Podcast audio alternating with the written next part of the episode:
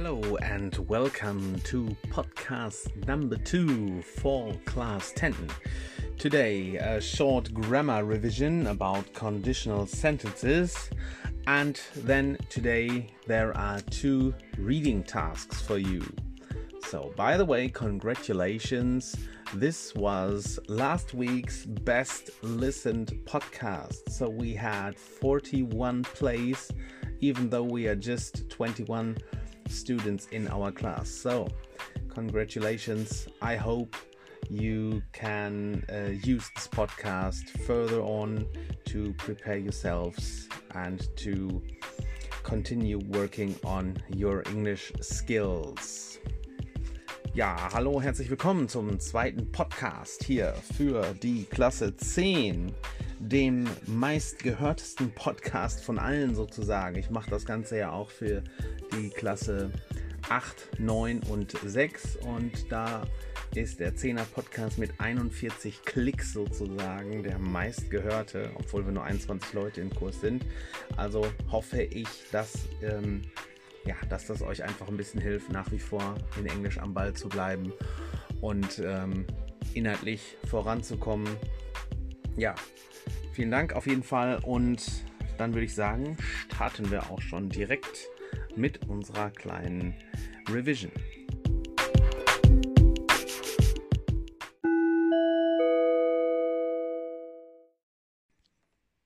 Alright, so let's start the revision about the conditional sentences.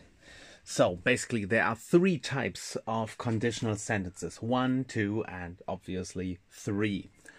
Conditional sentences type 1 are possible and likely. So, in the if clause for type 1, you use the simple present, and in the main clause, you use the will future. So, for example, you can say, if you run, you will catch the bus. And furthermore, you can say, if you miss the bus, you must take a taxi, for example. Okay, so, and then there is uh, type 2. Type 2 is still possible, but rather unlikely. In conditional sentences type 2, you use the simple past in the if clause and would plus infinitive in the main clause. For example, if you ran, you would catch the bus. And if you caught the bus, you would be home early, for example. Okay, so let's just round this up in German. Also, die ersten zwei Formen der Conditional oder Bedingungssätze. Typ 1 wahrscheinlich und möglich mit Simple Present im If-Satz und Will Future im Hauptsatz.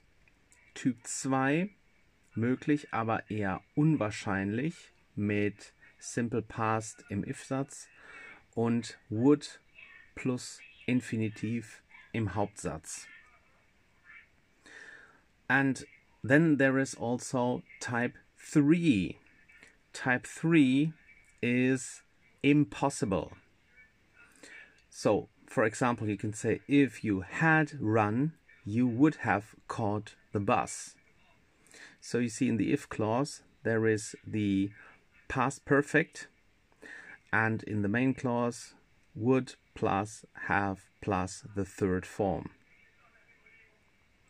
Also der Typ 3, das ist äh, nicht mehr möglich, impossible. Ähm, da geht es darum, wenn man etwas gemacht hätte, wäre etwas anderes vielleicht passiert. Aber die Chance, das zu tun, ist halt vorbei. Wenn ihr das noch einmal euch in schriftlicher Form angucken wollt, dann schaut doch noch mal auf der Seite 171 im Englischbuch nach. Da könnt ihr äh, euch noch mal etwas genauer über die Konditionalsätze informieren.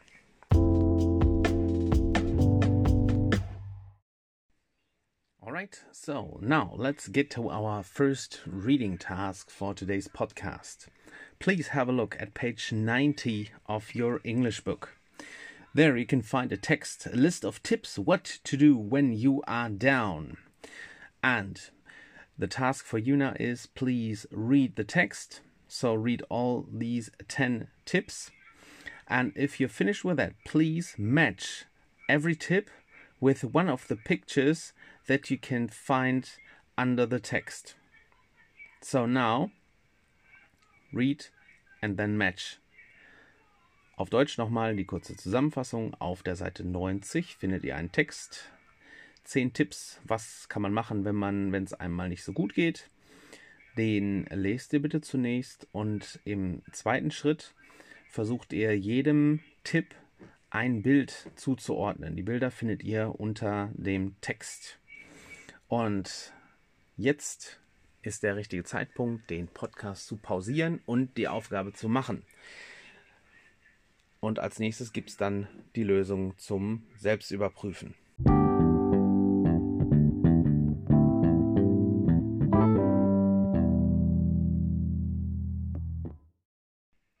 Alright, and here is the solution for the reading task.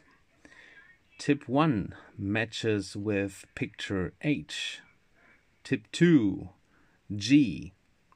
Tip 3 D. Tip 4 F. Tip 5 J. Tip 6 K. Tip 7 C.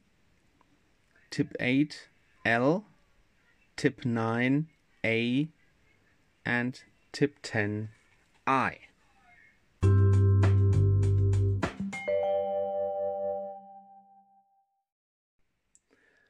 Okay, now we move to our second reading task for this week. Please move to pages 92 93. There you can find um, quite a bit a longer text. So, this is a short story Money Isn't Everything. And as always, first task, please read the text. Second task, please work with the tasks under the text. So this is B. This is about uh, true or false statements. Then please work on C. This is a multiple choice task. And then please work on task D. There you need to complete the sentences with information or parts from the text. And finally, task E answer the questions and find the lines in the text that are needed in order to find the correct parts or the um, correct information. Okay, zweite Leseaufgabe auch nochmal ganz kurz auf Deutsch. Wir sind auf der Seite 92, 93 im Englischbuch. Ein etwas längerer Text, eine Kurzgeschichte. Und danach arbeitet ihr bitte die Aufgaben B bis E auf der Seite 93. Das sind unterschiedliche Aufgabentypen. B, ähm, da geht es nur um True-False Statements, also herausfinden anhand des Textes, ist ein Statement richtig oder falsch.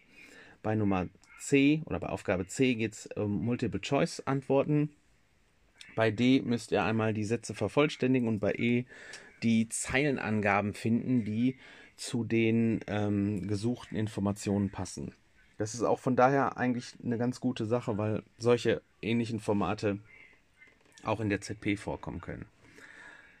Ja, und dann sind wir schon wieder an der Stelle, wo ihr den Podcast bitte pausiert und die Aufgaben erledigt und im Anschluss gibt es dann wieder die Lösung zur Selbstkontrolle.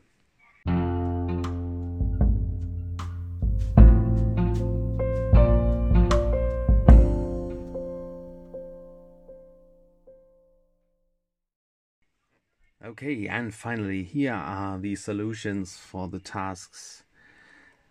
Task B, statement number one is false. Statement number two is true. Statement number three is not in the text. Statement number four is true. Statement number five, false. Task C, number one, D number two, A, number three, B. Task D complete the sentences. Number one Tim went into the garden because he thought his parents were there. Number two Lisa went into the hall because she wanted to hear the voices from upstairs better. 3. Lisa thinks Tim's parents can't be happy because they are arguing about how they don't spend enough time together. 4. Tim's mother doesn't want to meet Lisa because she comes from the worst part of town.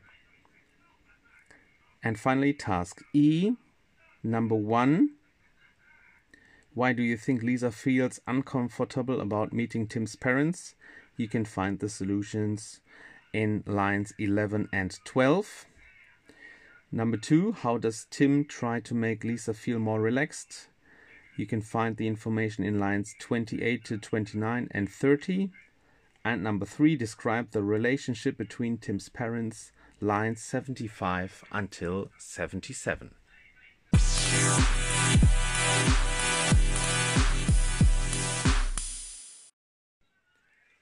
Okay, das war's auch schon wieder. Der Podcast für Woche 3 mit einer kurzen Rückschau auf die Conditional Sentences und zwei Reading-Aufgaben. Wie immer gilt auch natürlich mein Tipp für euch, um einfach bei Englisch am Ball zu bleiben. Wenn ihr euch irgendwelche Filme oder Serien auf Netflix, Amazon Prime oder sonst wo anschaut, ihr habt jederzeit natürlich da die Möglichkeit, verschiedene Sprachen einzustellen. Meine absolute Empfehlung, schaut euch die ganzen Sachen auf Englisch an. Ähm, zur Not mit deutschem Untertitel, aber was ich auch mal empfehlen kann, das auf Englisch zu gucken mit englischen Untertiteln, weil man dann einfach auch nochmal Aussprache und die Wörter etwas äh, genauer sehen kann. Das ist einfach eine tolle Sache, weil man dabei einfach ganz nebenbei auch seinen Wortschatz nochmal ein bisschen erweitern kann. Ansonsten hoffe ich natürlich wie immer, dass euch das Ganze ein bisschen hilft, auch schulisch weiterzumachen. Ich erinnere nochmal daran, arbeitet bitte gerne freiwillig in eigenem Tempo mit den Finaleheften. Ähm, wenn wir ähm, wissen zum Februar hin oder so, wie es auch mit dem Präsenzunterricht weitergeht, ich habe euch ja gesagt, ich werde euch auch noch mit Original-ZP-Aufgaben versorgen. Da würde ich euch dann äh, nochmal so einen kleinen Reader zusammenkopieren. Das werde ich eben dann tun, wenn wir irgendwie wissen, wann wir uns tatsächlich mal wiedersehen. Ansonsten haben wir erstmal genug Futter, ein bisschen was gibt das Buch noch her. Und ähm, ihr habt ja auch noch, wie gesagt, eure finale Hefte, wo ihr mitarbeiten könnt und euch da auch entsprechend selber kontrollieren könnt. Und zum allerletzten noch einmal die Erinnerung, auch die Aufgaben aus dem Podcast gehören zu den Sachen, die ihr im Laufe ähm, dieses Distanzunterrichts auf jeden Fall erledigen sollt. Und äh, es gilt natürlich wie immer bei Fragen, Fragen über den Messenger, über die ähm, iSurf-Mail, wie auch immer. Ähm, wenn es irgendwelche Unklarheiten gibt, sprecht sie an, dann können wir das klären. In diesem Sinne, bis nächste Woche.